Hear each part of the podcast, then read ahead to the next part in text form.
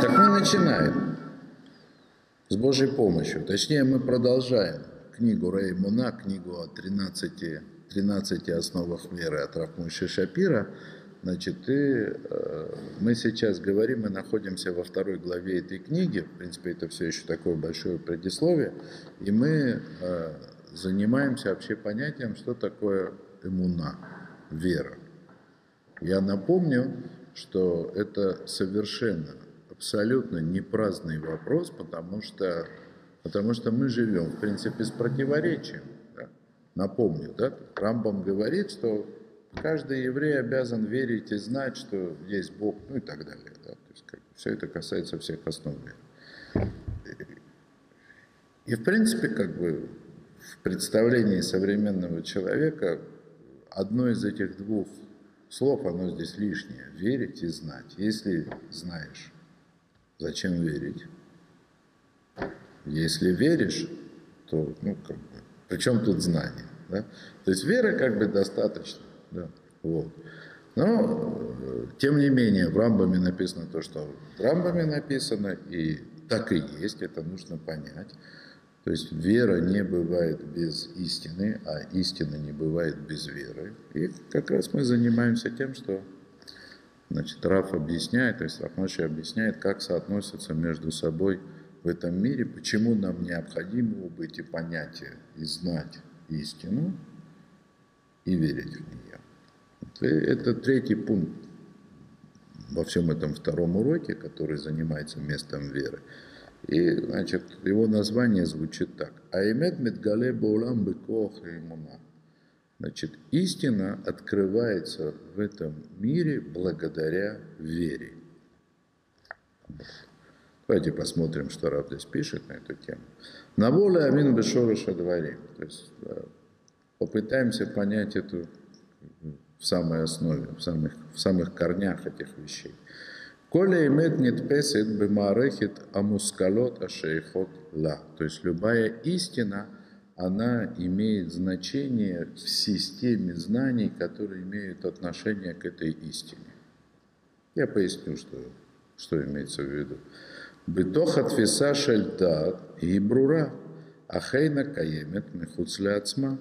То есть в представлениях сознания, чистого сознания, или божественного сознания. Истина понятна. Но вне, как бы, вне рамок сознания истина не существует. Точнее, не то чтобы она не существует, для нее нет никакого места. Я поясню. Да? Э, это принято сегодня считать, да, что абсолютная истина, она вообще не существует.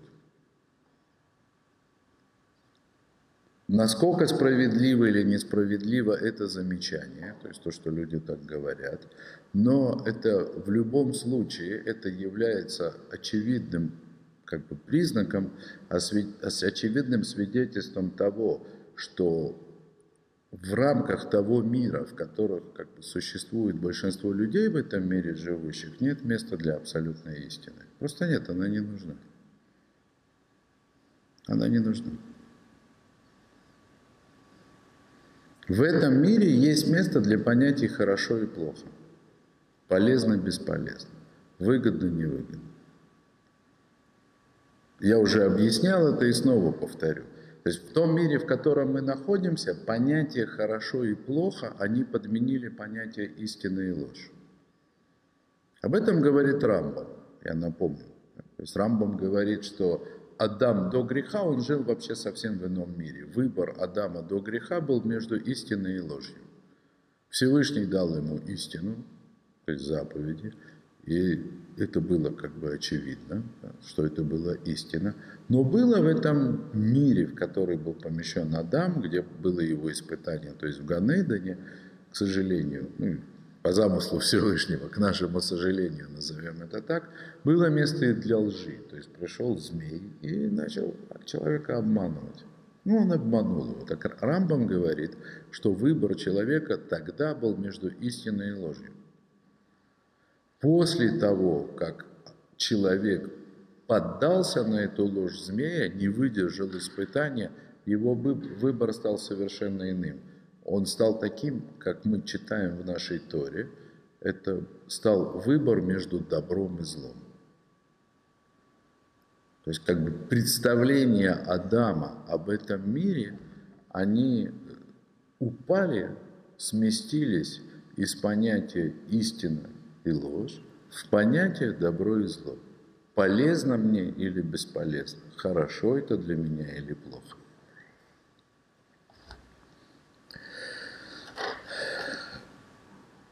Когда было дарование Торы, об этом немало говорят Мидраши, когда было дарование Торы, когда народ Израиля удостоился получения Торы после того, как сказали, нас его нишма сделали и поймем, значит, говорят Мидраши, говорят Хазаль, мудрецы, что э, они вернулись э, в состояние Адама до греха, стали бессмертными, то есть вплоть до того. И не будь греха золотого тельца, так бы все и осталось. Однако золотой телец, то есть грех золотого тельца, снова сделал народ Израиля смертными, вот точно так же, как смертный стал смертным Адам. И, и снова как бы лишил их да, в чистом виде как бы чистоты понятия о истинной лжи и вернул их как бы вот в это состояние а, человека после греха. Но не совсем. Дарование Торы не было отменено. Та Тора, которая была дарована, несмотря на то, что Маше, он разбил скрижали и получил вместо них новые, то есть как бы изменения, которые произошли в этом мире из-за дарования Торы, они не ушли вместе с первыми скрижалями полностью. То есть, другими словами, мы можем сейчас, находясь в, нашей, в нашем состоянии, мы можем говорить об истине и лжи. Мы можем говорить. То есть мы имеем вот эту уровень мышления, разновидность мышления, которая называется абстрактным. То есть человек способен к абсолютно абстрактному мышлению. Он может не хотеть этим заниматься. А, он может считать, а большинство именно таким образом и считают, что, э, скажем так, абстрактное мышление, его результаты не имеют никакого отношения к нашей жизни. Даже высочайшие, скажем, достижения науки, высочайшие, о том, что мы знаем, то, что ученым удается узнать о том, как устроен этот космос или как устроена материя, все это принимает, э, все это как бы становится важным для человека, для большинства людей, для человечества, назовем это так. Только тогда, когда у этого появляется практическое применение. Когда мы можем сказать, да, что какие-то далекие теоретические выводы ученых, пусть даже сделанные в исключительном желании познать это устройство этого мира, общественное какое-то значение эти достижения ученых, они приобретают только тогда, когда мы можем сказать про них хорошо и плохо. Хорошо или плохо. То есть когда можно использовать это для того, чтобы каким-то образом улучшить жизнь человека, физическую, материальную жизнь. Или когда мы видим, допустим, благодаря да, каким-то новым научным открытиям, человек может осознать, увидеть какую-то угрозу, которая исходит от него. Там, из космоса, из недр Земли, откуда угодно. То есть любые как бы, результаты, скажем так, э, абстрактных рассуждений – абстрактных научных исследований в поисках так называемой научной истины, они приобретают действительно серьезное значение для человечества только тогда, когда они попадают в категорию хорошо или плохо, полезно или бесполезно. Но, тем не менее, тем не менее, положа руку на сердце, мы не можем отрицать, что есть такое понятие у людей, ученый, которого интересует поиск истины без относительно пользы или бесполезности, которую это может принести. То есть вот эта вот способность к абстрактному мышлению, к рассуждению в, в категориях истина и ложь у человека осталась. Это не исчезло. Это не исчезло. Другое дело, что большинству людей это просто неинтересно. Да, и может это слишком смелое утверждение для меня, как, скажем так, для человека религиозного, но я думаю, как бы, что вот этот вот поиск человека истины ради самой истины, что мы встречаем людей, которые действительно занимаются наукой, это вот признак того, что мир не изменился окончательно даже после греха с золотым тельцом. То есть у человека осталась способность заниматься поиском истины. Да. Авраам, он же был до но он же каким-то образом дошел до понятия, он же вышел из рамки понятия добра и зла. Смотрите, э, дарование Торы завершило процесс, который был начат Авраамом, когда вот он вышел и стал другим. То есть как именно, то есть в чем конкретно так заключалось отличие Авраама от всех остальных окружающих его людей, это не слишком сложная тема для того, чтобы походя. Да? Но назовем так, да? то есть в общем и целом, да, дарование Торы завершило процесс, который начал Авраам. Это э, услов, с определенной степенью условности можно назвать это таким длинным протяженным дарованием Торы, которое началось с того, что Всевышний открылся Аврааму в пророчестве, благодаря его заслугам, закончилось дарованием Торы. Вот. Но, тем не менее, да, Здесь главную роль играет дарование Торы. Почему? Потому что дарование Торы определенным образом изменило духовную природу человека. Исправило отчасти, по крайней мере, даже после разбиения первых скрижалей и дарования вторых, оно исправило определенным образом природу человека, нарушенную грехом Адама. Понятно? Началось это с Авраама, это верно. То есть Авраам э, единственный в своем поколении показал себя достойным этого исправления. И завершено это было исправление дарованием Тора. Если сегодня человек другой, не такой, как был во время Авраама, несмотря на грех тельца и прочие грехи, и разрушение храма, человек другой. Человек не так плох, скажем так, каким он был после грехопадения Адама, там, в поколении потопов, как в поколении Вавилонской башни. То есть понятие истина и ложь для человека не являются абсолютно чуждыми. Но, тем не менее, да, из-за греха тельца, из-за того, что скрижали были разбиты, эти понятия, они являются, ну вот как мы называем, абстрактные. Я говорю это слово абстрактное, для того, чтобы перевести как бы те слова, которыми пользуется Аризаль или мудрецы еще до него, э, но это плохой перевод. То есть когда ну, есть такое понятие у Аризаля э, мувдаль, у Рамхаля тоже есть. То есть имеется в виду некая отстраненность мышления, нематериализованность его.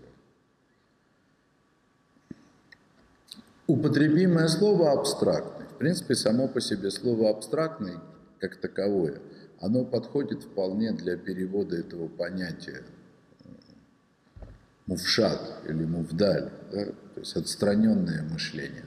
Но, к сожалению, да, это слово само по себе, оно использованием в течение как бы, многих поколений, оно приобрело слишком ограниченный оттенок. Абстрактное мышление – это ну вот я могу себе представить геометрическую фигуру. Фигуры нет, я ее себе представляю. То есть абстрактное мышление оно не всегда означает ту оторванность от материального мира, которая нам необходима для того, чтобы понять, о чем идет речь. Вот. Но тем не менее, то есть человек способен куда более глубокой абстракции. То есть человек способен абстрагироваться от своих конкретных нужд, от своих конкретных проблем в этом мире и искать какую-то истину, которая не имеет отношения к его собственному благополучию. А это главное. То есть человек может заниматься поиском истины, которая не имеет отношения к понятиям хорошо и плохо. Но вот такого рода поиск истины, он остается там, в области поиска истины. Это как раз лучший пример Аристотеля, к которому с таким уважением относился Рамбам. Рамбам и выводы философские которого он принимал почти полностью, оспаривая, скажем так, какие-то детали, очень существенные, но тем не менее детали. Но, но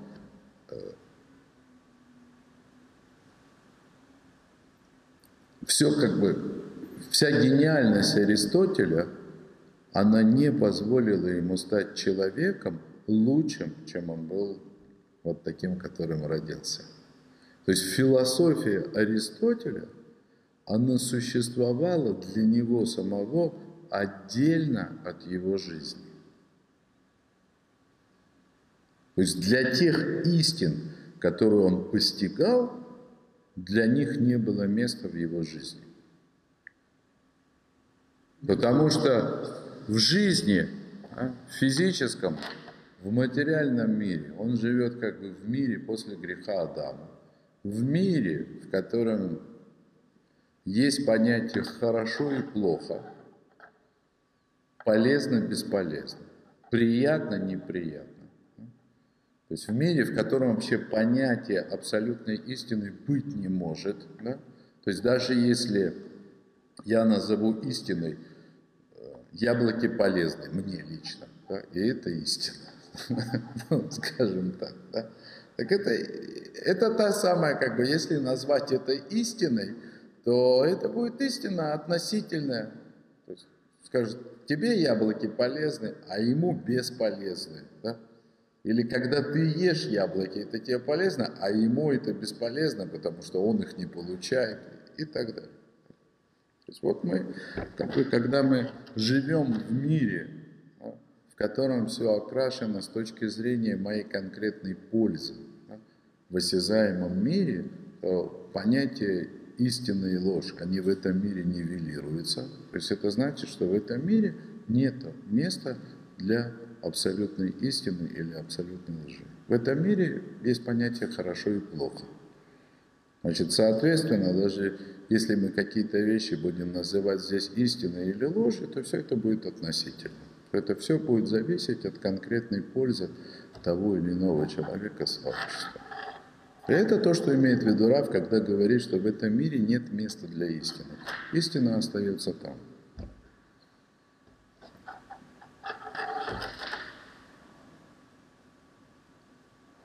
Хотя по-настоящему, как бы, вот то что, то, что Тора, то, что мудрецы называют разумом человека, то, что они называют хохмой, биной, мудростью, способностью понимать, да, там, то есть осознанием, это чистый разум. Разум, который оперирует понятие истины и ложь.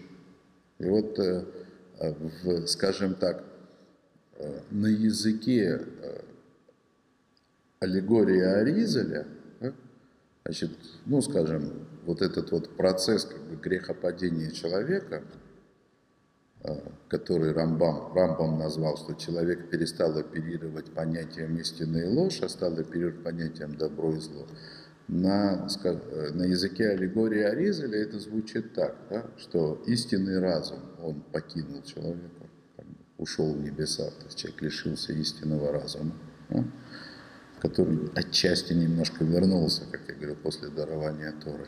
И тогда э, другие понятия, которые а, Аризаль называет хесед и гвура, добро и ну, не зло, а суд. Да? То есть есть такие качества Всевышнего, которые называются хесед и гур, есть добро. Да? То есть как бы желание Всевышнего дать добро. И суд, в смысле, ну, назовем это требованием того, чтобы это добро было заслужено. Гура, как бы, это аспект того, что за добро, которое Всевышний в этом мире дает, за него нужно платить. Да? Так вот, Аризель говорит, что э, святое место просто не бывает. То есть даже ограниченный человек, лишенный высшего разума, он не может жить без разума вообще. Человек же разумный.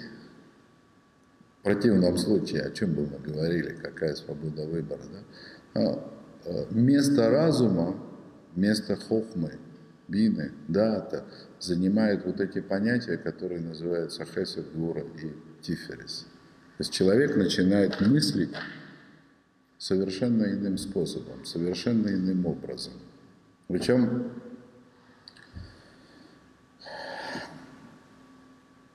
Если хорошо понимать, о чем идет речь, то эта аналогия, она простирается очень далеко. Очень далеко. Потому что в человеческом образе, который, скажем так, даже физический образ человека, форма тела, то есть формально, так сказать, она несет в себе все признаки сосудов, как бы, ну, то есть необходимых вместилищ для всех духовных уровней, которые у человека должны быть для всех. И поэтому у человека есть голова и есть мозг, который, в принципе, по идее, должен быть вместилищем для высшего разума. Вот. А понятием, вот этим понятием хесед и гвура, которое занимает место разума, когда человек лишается высшего этого самого разума, им соответствуют руки, правые и левые, то есть способность человека к действию способность что-то менять в этом мире. И получается, что когда как бы хесед и гвура, они занимают место разума, то есть человек становится человеком действия. Это, скажем так, другой аспект, почему человек вот в том состоянии, в котором он находится сейчас, он отрицает, отвергает абстрактные истины. Скажи мне, какая от этого польза? Зачем это все нужно? Философия, софистика, схоластика, пустая болтовня. Дайте мне что-нибудь полезное. Дайте мне точку опоры, и я переверну землю. А зачем ее переворачивать, это другой вопрос. Да? Но если как бы из ваших рассуждений ничего как бы не следует с точки зрения действий человеческих, то тогда оставьте свои рассуждения на месте. Это хорошо, то есть это плохо, с одной стороны, как бы это делает человека ограниченным, а с другой стороны, это хорошо. Почему? Потому что о чем мы говорим? То несмотря на то, что, скажем, как бы в человеке, вот в таком, как он существует сейчас, да, в нем, как на первый взгляд, место, нету места для абстрактных истин, то есть для представления о том, что, что, что есть некая абсолютная истина. Тем не менее, в нем возможен некий сосуд, некое вместилище для того, чтобы истину принять. Аваль аисум של האמת, הגילוי שלה בעולם, להביא את האמת עד למעשה ולחבר את למציאות שלנו, זה דבר שמחוץ לקומה של אמת, אמת אינה עוסקת בזה, די לו במערכת של мусаги эмет, то есть для того, чтобы осуществить, в смысле реализовать да, истину в этом мире, открыть ее в этом мире, довести эту истину до до мира действия, до человеческого действия, это само по себе находится за пределами понятия истины. То есть истина здесь как бы и ни при чем. Да? Истина этим не занимается. Да? Это не как бы ее система. Эмет мицад ацмо гаво етер мамацаюта хаим бауламазе. Истина как таковая сама по себе, она намного выше, чем жизнь, которую мы ведем в этом мире, то есть от реальности этой жизни. Где или ахили таимет кан, царих давар насав. И для того, чтобы истина, она проявилась здесь, нам нужна некая дополнительная вещь, эмуна. Эмуна. То есть и это вера. То есть вот в этой системе мышления человека, основной системы мышления, чувственной системы мышления, действенной системы мышления, которая, скажем так, находится на уровне вот Хесед Гура Тиферес, Тиферес как бы это то, что соответствует, ну, если человеческому сердцу, которое есть как бы мотор, двигатель вообще всей жизни человека, всей его жизненности как, как живого существа. Да? А, то есть место разума человека занимает сердце. И вот в этом сердце, в нем есть место для иммуны, для веры, которая сама по себе, она сможет стать приемником или как бы фундаментом для истины, которая в этом сердце укоренится. Вы поняли меня? Сейчас я переведу это на русский язык. Да? Да? Если человек верит, что некая абстрактная истина, она влияет на его жизнь здесь, он будет следовать ей. Понятно? Абстрактная истина, она может не пахнуть ни, как бы, никоим образом не, не показывать, не демонстрировать, что она способна принести человеку деньги, славу, еще что-то, да, что-то хорошее. Но если человек верит в это, он будет этой истине следовать. И это называется найти место для истины в этом мире. На это способен только человек, вы же понимаете. Животное не может верить.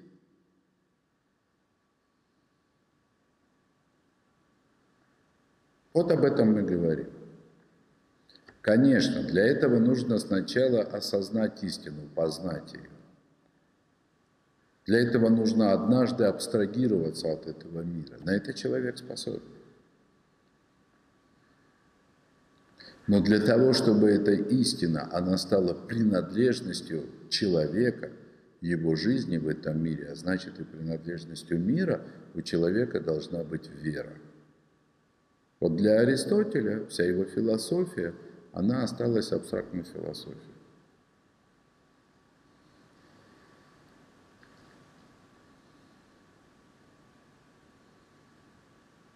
То есть философия Сегодня вообще нет философии. Сегодня даже психологии уже нет, мне кажется. Один коучинг остался. Все эти, э, все более-менее абстрактные истины, они интересуют только людей только вот в их самом как бы утилитарном проявлении. Ну, есть, правда, вера тоже. Как бы. Люди верят во всякие вещи, которые не имеют отношения. Но они верят в это. То есть это значит, что человек способен, готов поступать, исходя из каких-то вещей, которые он считает истинными, потому что верит, что это принесет ему пользу. Понятно? Очень просто. Это вот разница между научным мировоззрением и верой. Научное мировоззрение – это мировоззрение, которое позволяет э, опытным путем доказать, на практике доказать, осязаемо доказать, что является полезным, а что не является полезным. Электричество полезно, тут ничего не попишешь, это проверено. Хоть оно и стукается иногда, если с ним неаккуратно обращаться. Тем не менее, польза от электричества доказана многократно, и никто это не может оспорить. Не надо верить в электричество для того, чтобы использовать его. Это находится на уровне осязания.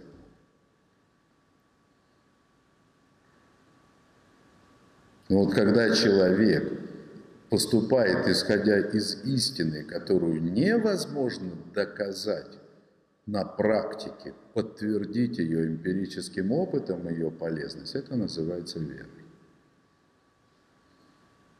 К сожалению или к счастью, так по замыслу Всевышнего, до прихода Машеха истинность основ веры, Торы, дарования Торы не может быть доказана осязаемо и проверена на практике. И поэтому для того, чтобы стать сосудом, скажем для этих истин, человек должен иметь орган специальный, условно ну, да? Человек должен иметь вот такую душевную силу, такую способность души, которая называется вера.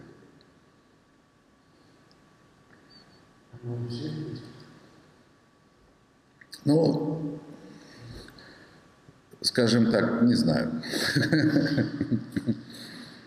И я не думаю, что у нас есть какие-то инструменты да, для того, чтобы э, объективно да, диагностировать наличие или отсутствие у человека способности к вере. Это можно только подтверждать поступками. Но человек настолько сложное создание, что он ведь может и обманывать своими поступками. И это и себя тоже. И себя тоже. Человек очень сложное существо. Прежде всего стадное. Вот человек находится среди людей, где принято быть верующим. Он ведет себя как верующий.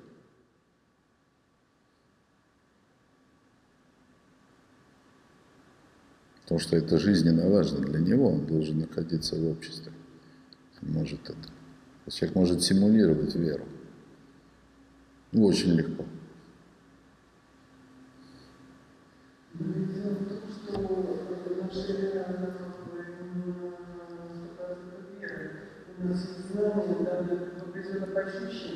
Подождите, подождите.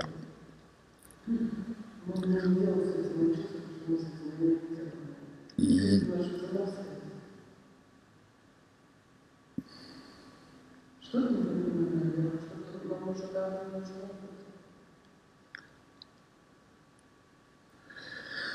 Смотрите, это палка о двух концах.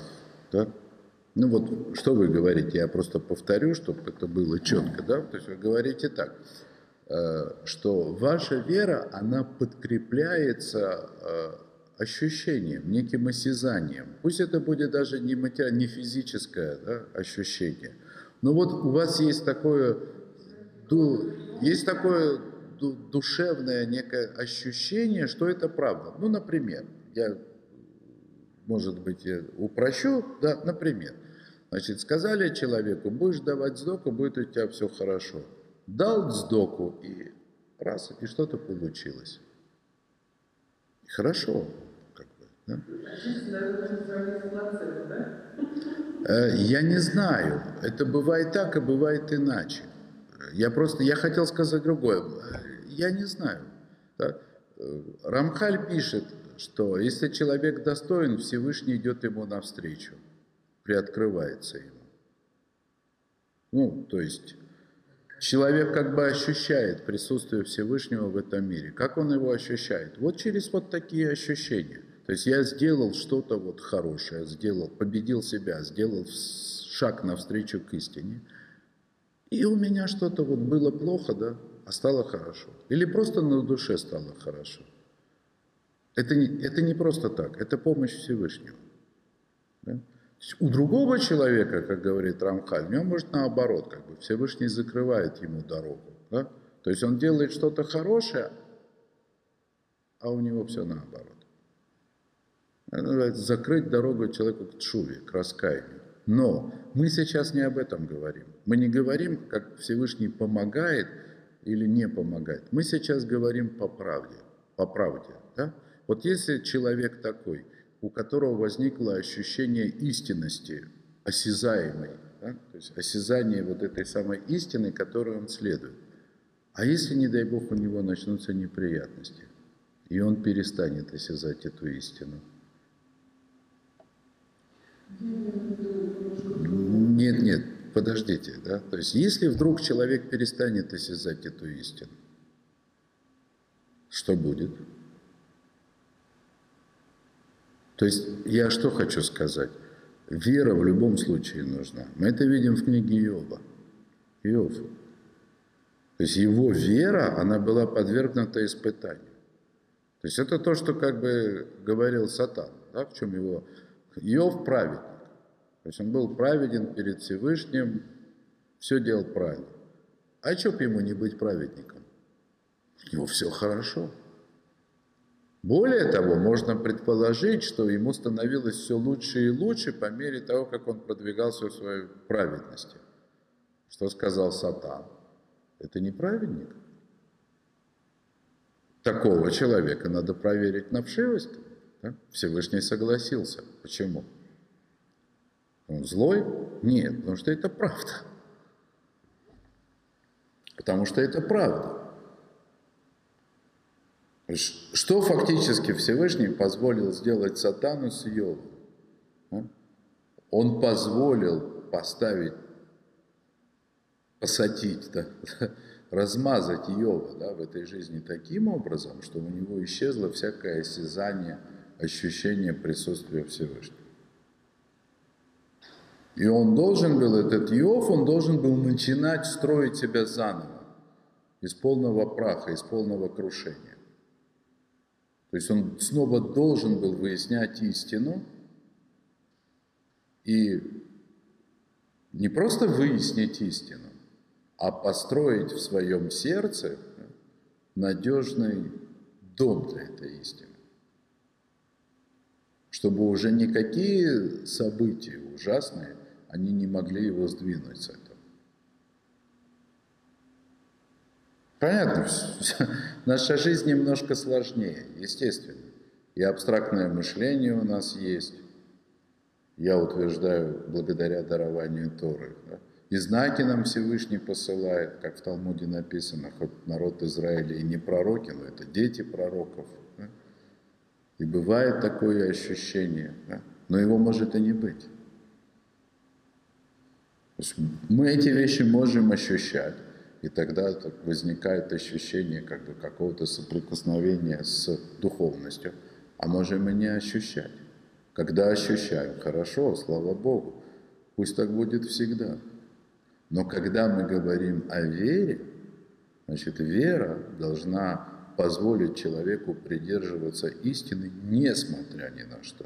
То есть, несмотря на на то, что у него нет никаких ощущений осязаемых, да, или полуосязаемых, или похожих на осязаемых, что это истина.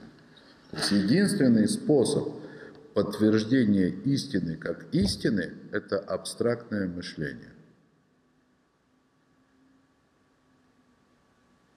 Во всяком случае, такова шита, то есть как бы такова точка зрения Рамбама.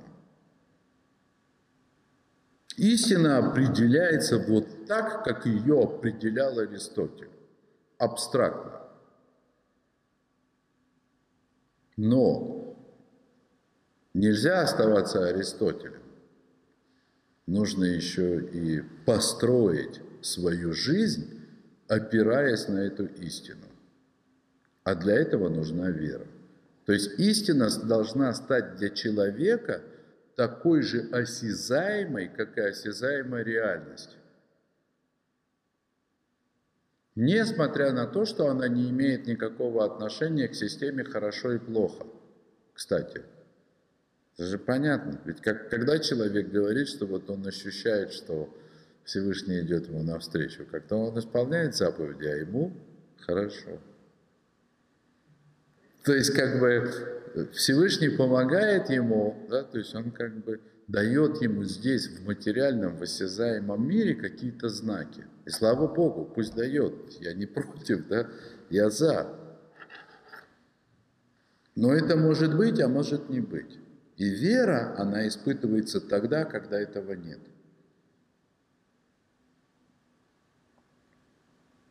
То есть вера, она должна э, держать истину крепко, независимо от, от ощущений из разряда хорошо или плохо.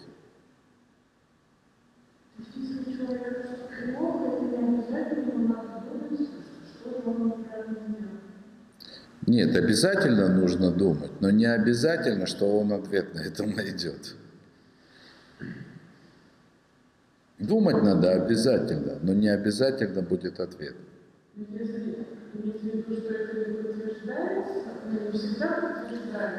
не всегда это может быть подтверждено, а может не подтверждено. Это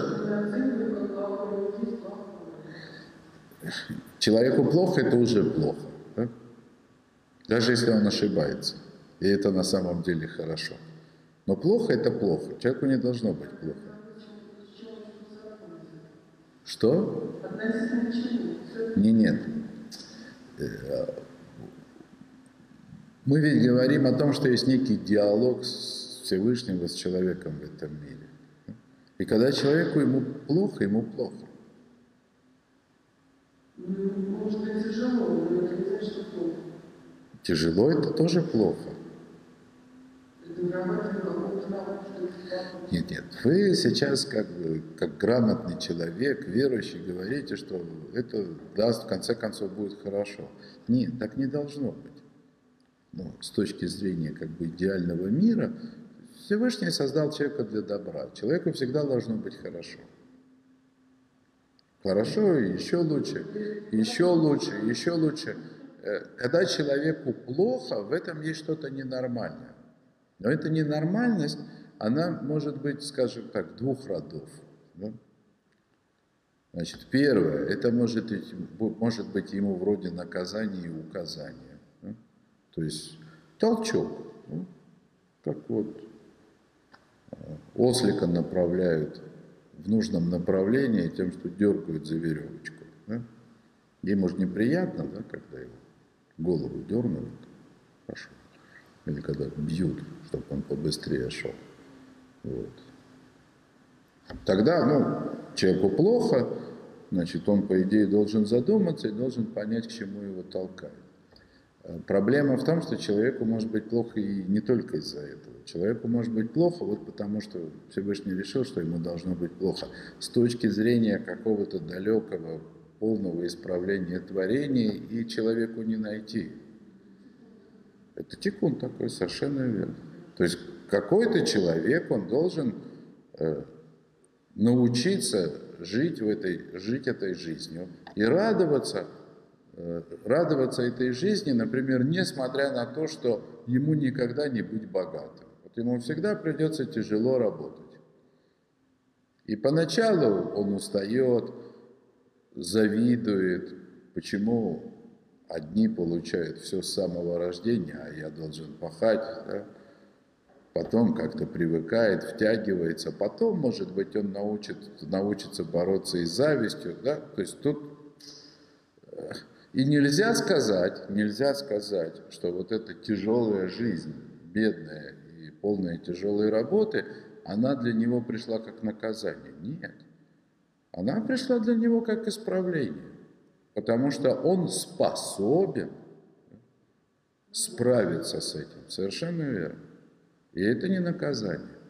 И Рамхаль говорит, что нам никогда не дано узнать, на 100%, со стопроцентной вероятностью, какие неприятности мы получаем из-за того, что это такое наказание, а какие неприятности мы получаем, потому что это вот мозаль такой. Получается, пока что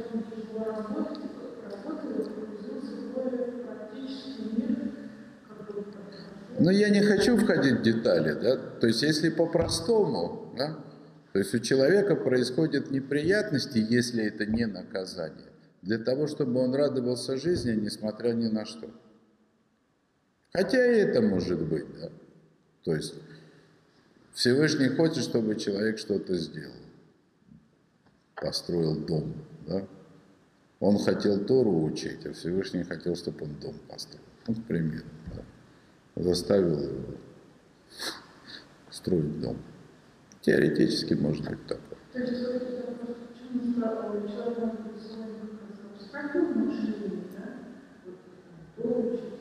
да? Да. Вот. А он, получается, наоборот, но это же просто история с разведчиками. Они не хотели в землю входить, потому что им так нравилось Тору учить. Зачем эта земля? Зачем эта земля? Нам так хорошо, облака, да? мастят нам дорогу, да, они шли по облакам, да. Они жили как раз, так сказать, поколение пустыни жило в полной абстракции от этого окружающего мира. Да. Они жили как бы. Конечно, нет. Конечно. Потому что Всевышний... О чем мы здесь говорим? Что истину нужно довести до мира действия.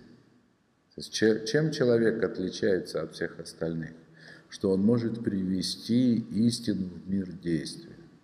Жить согласно этой истине. Жить в мире, который сам по себе эту истину абстрактную, то есть абсолютную истину вообще отвергает. Потому что в этом мире нет для нее места. О чем мы говорим?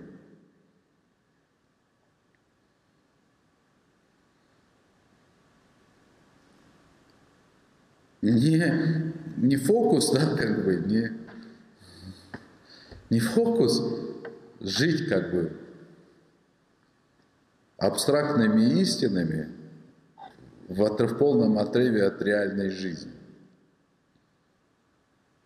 Многие люди, я думаю, они сегодня мечтают, вот бы мне сразу в Ганейден, и я бы там наслаждался постижением истины. Но Всевышний их почему-то не пускает. Я вам скажу почему. Потому что э,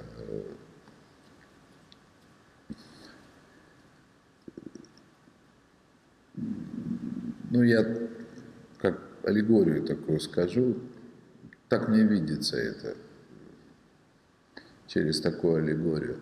Вот если бы меня Всевышний поместил в Ганейден сейчас, да, постигать абстрактную истину, я не уверен, чтобы я не заскучал там. Не заскучал по мороженому,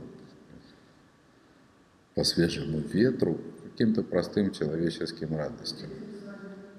Я же, ну, как бы, то есть, что это значит? Даже как бы, если я говорю, что я очень люблю истину и получаю наслаждение да, от ее постижения и так далее, и так далее, это еще не факт, да, что я люблю и ценю ее настолько, чтобы жить только этой истиной. Понятно? В конце концов, я человек. У меня есть тело, да? Вот. И как ни крути, удовлетворение телесных потребностей, оно тоже доставляет мне удовольствие. И лучше всего это чередовать постижение истины с простой человеческой жизнью. Тем более, тем более, тем более, когда это заповедь. Да? То есть это мне может казаться, что я такой весь из себя духовный, возвышенный, и Пусть бы Всевышний избавил меня от э, большой доли да, всяких моих материальных дел, и я хочу как бы попасть в, в идеальный мир, хотя бы как поколение пустыни. И не факт, что это так, что это правда. Я так думаю. И поколение пустыни же скучало, в общем, робот, который... Э, не будем как бы, да. Проблемы поколения, настоящей проблемой поколения пустыни, вот то, что называется поколение пустыни, те, которые получили Тору, было как раз напротив, да. Роптали, видимо, другие. Там были те, которые не хотели слишком большой духовности, хотели попроще. А были те, которые не хотели отказываться от духовности ни, ни на йоту. Конечно, конечно, это были высочайшие люди. То есть их, э, их грех был как раз в нежелании спускаться на землю. А были другие, там Эрифрав, который от земли никак не мог оторваться, все вспоминал про кабачки да баклажаны. Как бы, вот. Арбузы и дыни лук, там, морковка. Простые вещи, простые человеческие радости.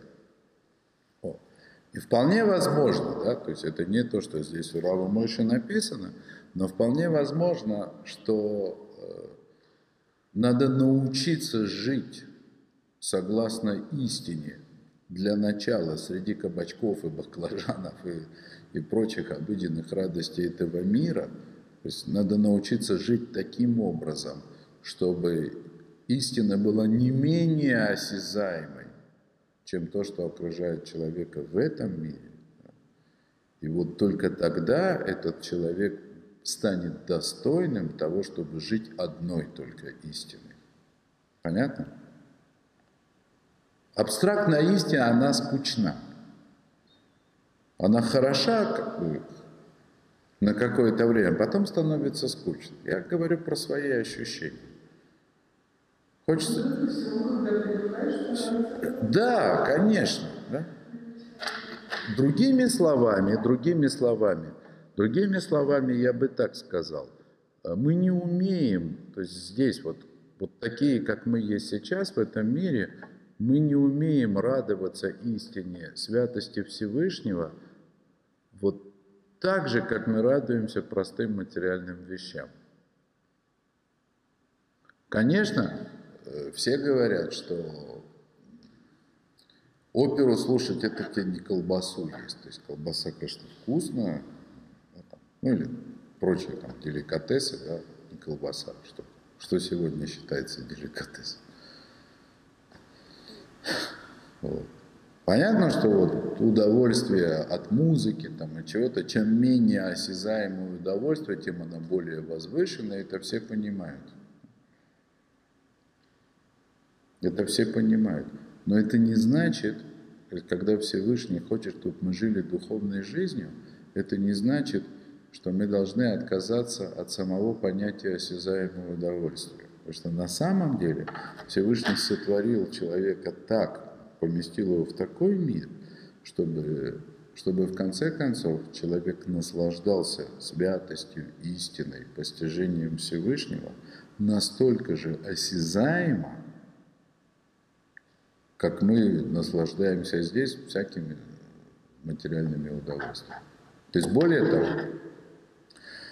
ну, у Рахмойши точно есть такие слова, да, то есть все радости этого мира, все хорошее, что в них есть, даже вот самая простая радость от черного хлебушка, да, с селедкой, да?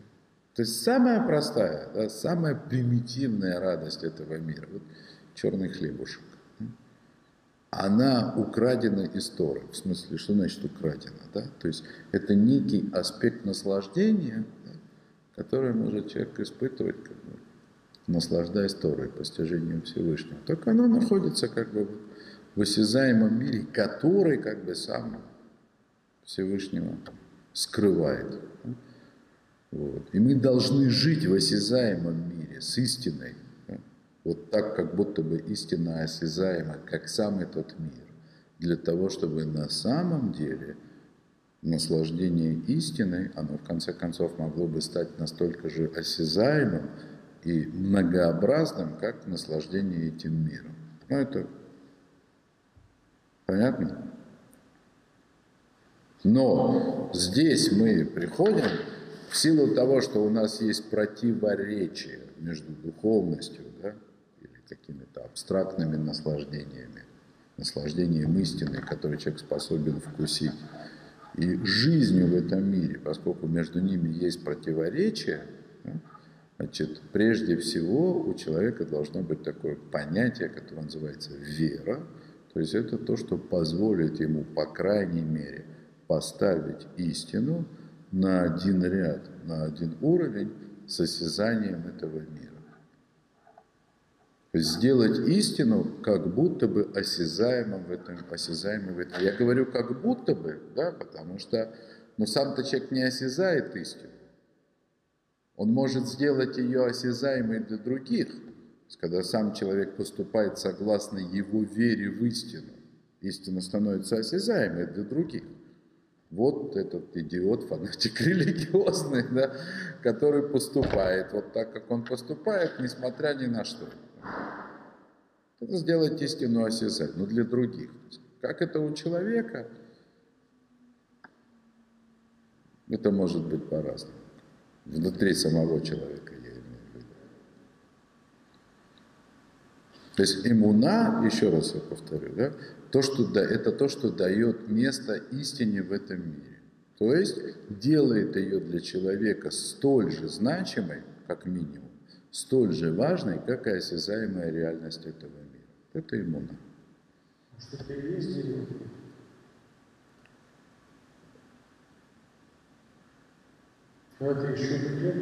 Ну да, так и есть. В определенном смысле. Ну, не отвлекайте меня сильно. Тора-то большая, да? Она как- Тора огромная. да, так и Есть в этом что-то.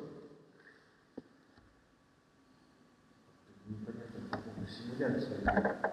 в смысле? В смысле? Не, ну конечно, человек же может симулировать веру. Запросто. За почет, например.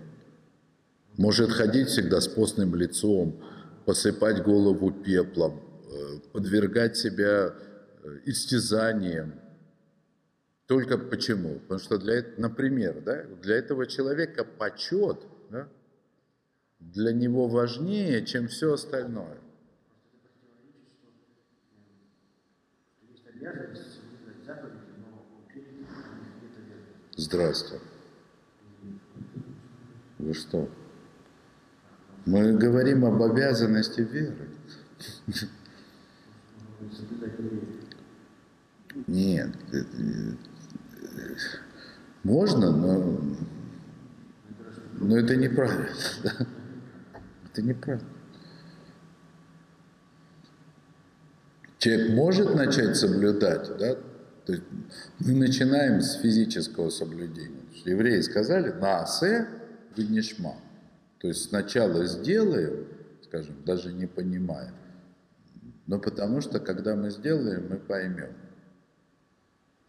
Конечно, обязанность в- некотором смысле, вот в физическом мире, в котором мы находимся, и Тора у него уже дана, обязанность соблюдать заповеди, она, скажем так, не стопроцентно совпадает с верой в каком смысле? да?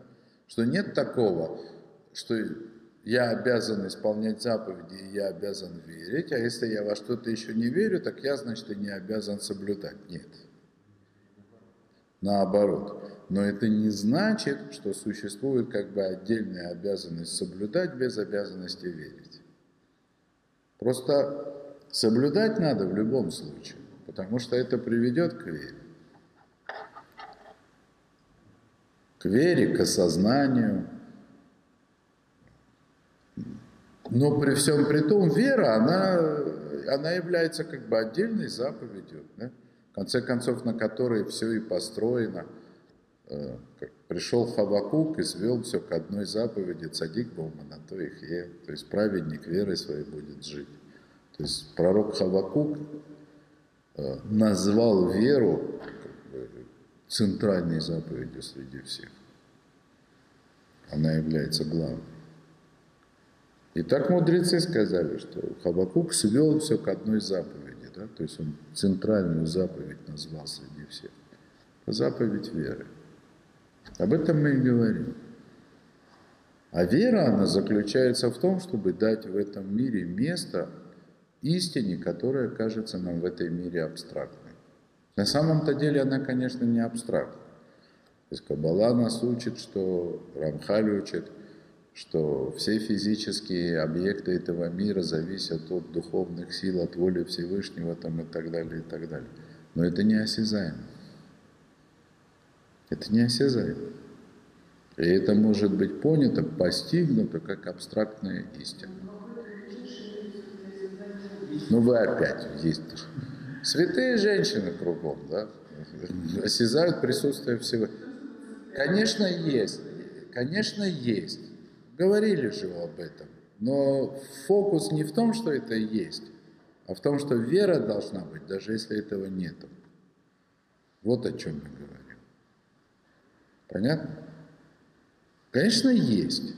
Всевышний не оставляет, особенно в нашем поколении серых и убогих, несчастных, Всевышний не оставляет нас без милости, да, без того, чтобы давать нам время от времени какие-то знаки и сигналы. Конечно, есть. Я не скажу, что у всех, но, конечно, у большинства людей есть.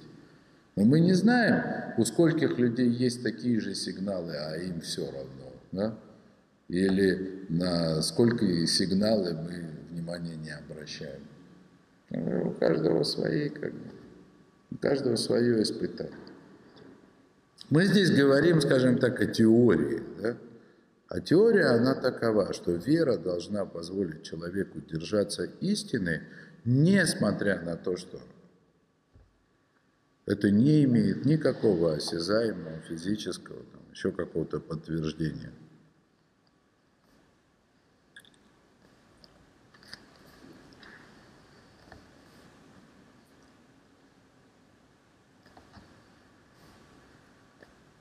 Аймет хала элеймуна, то есть истина в этом мире, она как бы ложится на веру. Вот, то есть,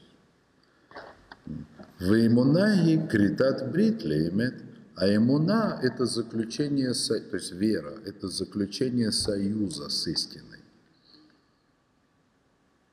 Латет лотаэмет – это цмейну, чтобы мы, тут Раф так интересно говорит – чтобы мы дали себя под эту истину.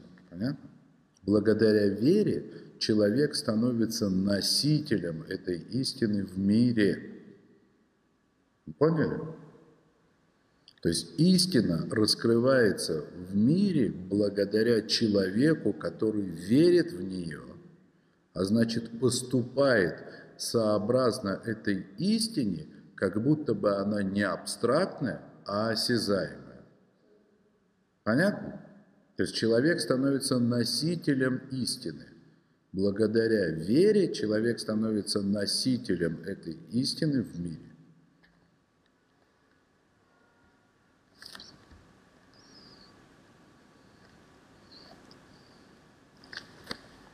Бофен шейтие етед батимот. Так что истина становится в этом мире как бы таким столбом, колом, который невозможно пошевелить. То есть истина стоит крепко. Зой самарехет некрет имуна. Аба ахраедият эцемаимет. И вот эта система, то есть то, что позволяет человеку стать носителем истины, она и называется вера, которая приходит после того, как истина сама по себе осознана. Человек осознает истину, но для того, чтобы стать носителем этой истины в осязаемом мире, у него должна быть иммуна, вера. А иммуна нотенит байт леймет. Вот есть еще вот такое выражение. Вера дает дом для истины, то есть место пребывания. Место, где истина может находиться постоянно. Посела мако, то есть делает, делает для нее место – Вамаком азе царих льет нейман. И место это, то есть то место, которое иммуна, вера, дает для истины в этом мире, оно должно быть надежным. Ахерет аймет лохаля алов. В противном случае это нельзя будет назвать истиной. Тут дополнительный аспект. Да? То есть мы уже сказали, что вера, она сосуд, да, благодаря которому истина существует в этом мире. Но этот сосуд, вот это место для истины, которое называется верой, говорит Раф Мойши, это, это должно быть надежно. Это не может работать, что сегодня я верю, а завтра нет. Как раз как бы о чем мы говорили – человек ощущает как бы, признаки того, что, что он верит правильно, правильным путем идет. Легко верить, а потом раз и все, закрылись. Закрылся занавес и ощущать перестал. И что теперь? Вот тут вот проверяется, насколько это действительно вера. То есть и кроме того, что вера сама по себе должна быть вместилищем истины, то есть то, что не то, что позволяет, заставляет человека поступать согласно истине, это только тогда может названо быть верой, когда это происходит постоянно, когда это не зависит от, от погоды и от того, с каким настроением человек стал с утра. То есть важнейшим признаком веры, совершенно необходимым, я бы сказал, сущностным признаком веры должно быть постоянство.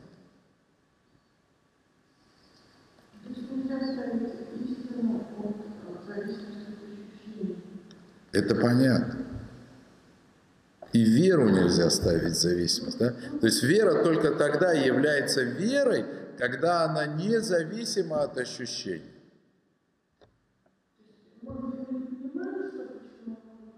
Конечно. Конечно. То есть верность – это надежность. Тут Раф просто приводит пример. Неймар, вая, бахзив, балдата, ута. Есть такое понятие – ахзава, гзив. Э, тут на самом деле речь идет о месте, да, о женщине, которая родила в месте, которое называется Гзив. Гзив. Вы знаете, что названия в Торе, они не случайны. Они очень редко, географические названия в Торе или имена, они географические названия, которые писались на картах, или имена, которые были записаны в свидетельстве о рождении. Вот, как, например, сейчас уже точно а, по поводу Козби, Козби Бацур, да, кстати, тоже Козби, это же тот же корень, да, Козби, это то, что сейчас Раша объяснит, это э, предательство, разочарование, то, что разочаровывает. Так там Таргум Йонатан, он, он сразу и пишет, да, то есть Козби Бацур, вот это вот такая, э, девушку эту звали, разочарование, да, дочь скалы, и он как бы тут же поясняет, Тургум Йонаса, назвали-то ее на самом деле так-то и так-то, да, там она была дочерью этого самого, дочерью царя Балака. Так практически все названия в Торе. Они не потому, что это так называлось, это для того, чтобы нам что-то сообщить. И здесь то же самое. Какое-то место называется Гзив. Гзив. Нет, Гзив, как Козби. Каф, Зайн, Юд, Бет. Гзив. То есть тот же корень, как и в имени Козби. И объясняет Раши, э, אומר אני על שם שפסקה מללדת נקרא כזיב. То есть Раши объясняет, что вот эта женщина, которая родила там вместе Гзив, а родила и перестала рожать, больше у нее детей не было. Раши говорит, я хочу сказать, я так думаю, что из-за того, что она там родила и прекратила, это называется гзив. То есть разочарование. То есть она рожала, да? а потом перестала. Нарушила как бы свою вот естественную женскую природу. Называется гзив. И Раши объясняет, да, какая связь между вот этим словом гзив, лашон, аюти, елик, мой взов. То есть это от слова, как разочаровали вы меня. Приводит посуд. Акзава, разочарование. То есть вот это Место, в котором произошло данное событие, названо Гзив. Почему? Потому что там произошло некое разочарование. Вот. Или Ашер Лоик Зеву Меймов, или наоборот, да, сказано, значит, про некий источник сказано, воды которого не разочаруют. Так пророк говорит. Воды которого не разочаруют. Что значит воды которого не разочаруют? Не прекратятся. То есть источник, который давал воду, а потом вдруг перестал, он называется разочарованием. Это тонкости лошона койдыша, да? Шекер не кракозав, то есть обман называется разочарованием. То есть я на что-то надеялся, а его нет. И это может быть как бы я на что-то надеялся, потому что это вот так вот было, да? Не то, что мне кто-то обещал, просто вот источник, вода течет, да? Он мне ничего не обещал, да? Но все равно он тек-тек и прекратил давать воду. Он меня разочаровал. То есть мы как бы, Рав проводит как бы параллель, перекидывает мост между понятиями ложь и разочарование. Разочарование как противоположность надежности, как ненадежность, непостоянство. То есть разочарование и непостоянство – это синоним. Разочаровывает непостоянство.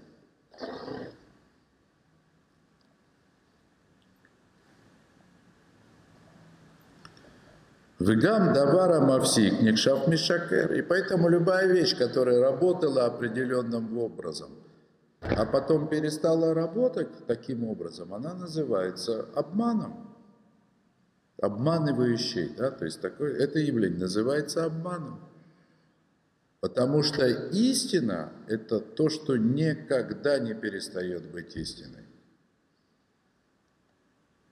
То есть истина, она несет в себе синоним слова «постоянство». Как сказано, с фатем тахон как бы язык истины стоит навеки, ну назовем так, да? То есть слова истины, они всегда остаются истинными. То есть, другими словами, э, относительная истина, непостоянная истина, истина, истинность которой зависит от каких-то там условий, она истиной просто быть не может. Ну, не может называться по-настоящему истиной. То есть истиной, эмет, да, истиной достойно называться только абсолютная истина. Об этом мы говорим. Значит, соответственно, эмуна, она должна стремиться к такой же прочности и абсолюту, как и истина, для которой она должна быть вместилищем. О, бофен доме, амрубы мишна, амаем амахзевим осlim, псулим э, ликадеш это хатат. Есть такое. Э, воду нужно было брать. Э, мейхатат, я прошу прощения. Воду нужно было брать из источника специального для того, чтобы делать мейхатат. Воду с пеплом красной коровы, которые очищали затумившегося. То есть того, кто стал нечистым от нечистоты мертвого. Да? Вот. И не из всякого источника можно было брать воду. Да? И Мишна говорит так, маем макзиви, то есть а, воды, которые разочаровывают, да, они непригодны для того, чтобы на их основе делать эту воду с пеплом красной коровы. Элю Гамамаема Макзевим. И что же таки, кто же такие воды разочаровывающие? Это Мишна говорит. А Махзевим Эхад Бешавуа, э, Шевашаним. Э, то есть это те, которые разочаровывают один раз в 7 лет. То есть если у меня есть источник, родник, который бьет, вода, идущая из-под горы, и там все это как бы устроено, ну, сегодня мы много понимаем о, о подземных водах, да, э, устроено надежно, что только раз в 7 лет эта вода пересыхает по каким-то там своим геологическим или э, метеорологическим причинам, то это источник, он уже не пригоден для того, чтобы брать из него живую воду. Он называется махзив, то есть он разочаровывает. Раз в семь лет. Ерунда какая, правда? Любой человек захотел бы жить у такого источника, ну раз в семь лет возьмет бочку, сходит в соседнюю деревню. Семь лет он дает воду, раз в семь лет перестает. Но для того, чтобы использовать для этой заповеди, вода должна быть не разочаровывающая, быть истинный источник, не прекращающийся никогда. Это вот намек на постоянство. Да?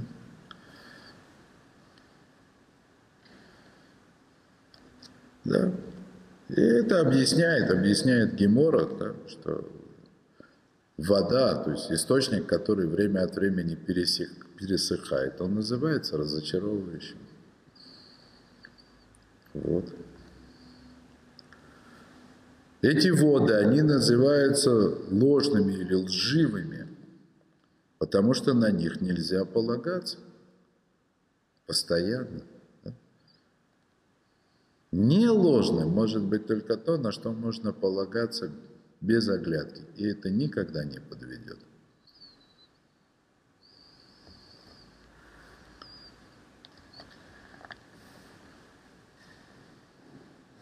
Миши эйна кого бы таатоу бы драхав, это хеншейновер альмидавар шекер терха. Конечно, если человек не постоянен в своих путях, не постоянен в качествах, в которых он себя проявляет, наверное, он не нарушает запрет Торы «отдались от всякой лжи».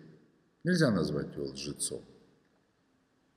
Несмотря на то, что Раф провел параллель между понятием разочарования и ложь, и есть в разочаровании нечто от лжи. Есть законы, связанные с этим, да? Ну, например, в законах Цдаки. Да?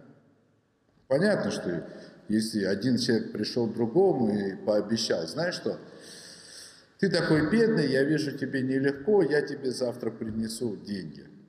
Пообещал. А сам не принес. Понятно, что это плохо и не, это нехорошо. Да? Я почему говорю о законах Цдаки? Потому что есть еще, есть еще такое. Он не обещал ничего, но вот он каждую неделю давал ему грушек на то, чтобы тот купил себе на шаббат что-нибудь. Каждую неделю давал. Да? А потом подумал, ну сколько можно, сегодня пойду дам другому. Вы поняли меня? Да? То есть есть законы, в которых Тора приравнивает разочарование человека из-за того, что что-то было постоянным, а вдруг перестало быть постоянным, ко лжи. Но это же это не значит, что человек, который приучил кого-то к своим добрым поступкам, а потом раз и перестал их делать, наверное, его нельзя назвать лжецом в прямом смысле этого слова. Нельзя. Нельзя. А валеймета халава, ну и сказать его человеком истинным, тоже нельзя. Назвать его человеком истинным. Понятно? Неважно. Мы сейчас говорим, мы, мы, мы говорим, мы говорим о выборе человека. Мы говорим о выборе человека. И, конечно, если кто-то давал сдоку на синагогу, например, да, потому что зарабатывал миллион в неделю, да, полмиллиона давал на синагогу. Потом он стал зарабатывать полмиллиона в неделю, он же все не отдаст. Да. Конечно, он не обманщик, да. Нельзя назвать его обманщиком, у него обстоятельства изменились. Не об этом речь идет. Речь идет о том, который перестал это делать по каким-то своим соображениям. Да? Вот, допустим, вчера он считал, что хорошо давать деньги на эту синагогу, а завтра решил, нет, лучше давать на эту синагогу. Я никого не, не виню, ничего. Просто это говорит о том, что здесь речь идет о каком-то непостоянстве. Понятно? Верный, надежный, честный человек – не просто надежен, он надежен как скала.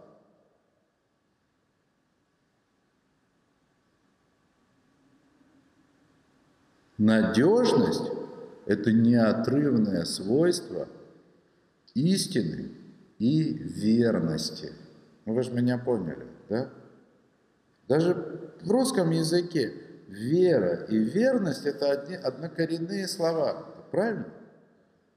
Разве можно верить неверному человеку, который сегодня думает одно, а завтра другое? Понятно?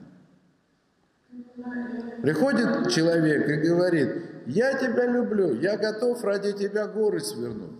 Прекрасно. Да? Хорошо, когда человек не... Хорошо, когда человек готов ради чего-то свернуть горы. Очень хорошо, да? А завтра он полюбил что-то другое, да? И говорит, ну, понимаешь, вчера я тебя любил, готов был свернуть горы за тебя, да? Сегодня я это люблю, да? Это было вчера.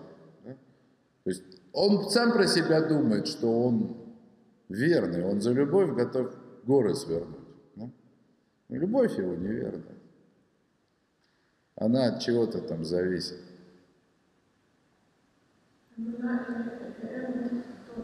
Конечно, это имуна и имет, слова практически однокоренные, еще дойдем до этого. Да? И наиманут, надежность, Это тоже от того же слова.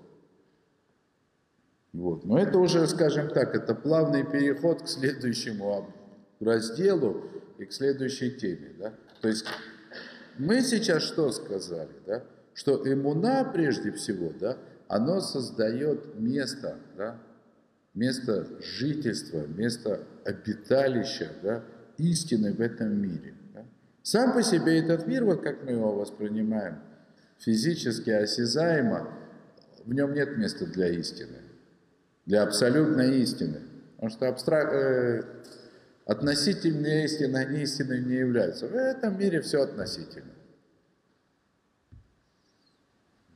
Даже уже не относительно, все такое квантовое, неопределенное, не пойми что, да. Это все как. Ну. А есть абсолютные истины. Да? И вера человека – это то, что дает в этом мире место для абсолютной истины.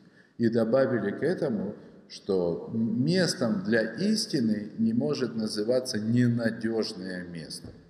Место, в котором истина сегодня есть, а завтра отправилась в отпуск. Такого не бывает. Истина Синоним слова истина – это постоянство. Значит, соответственно, синонимом слова вера должна быть верность, постоянство. То, и на этом остановимся. Спасибо за внимание. Спасибо, что пришли. С Божьей помощью через две недели продолжим.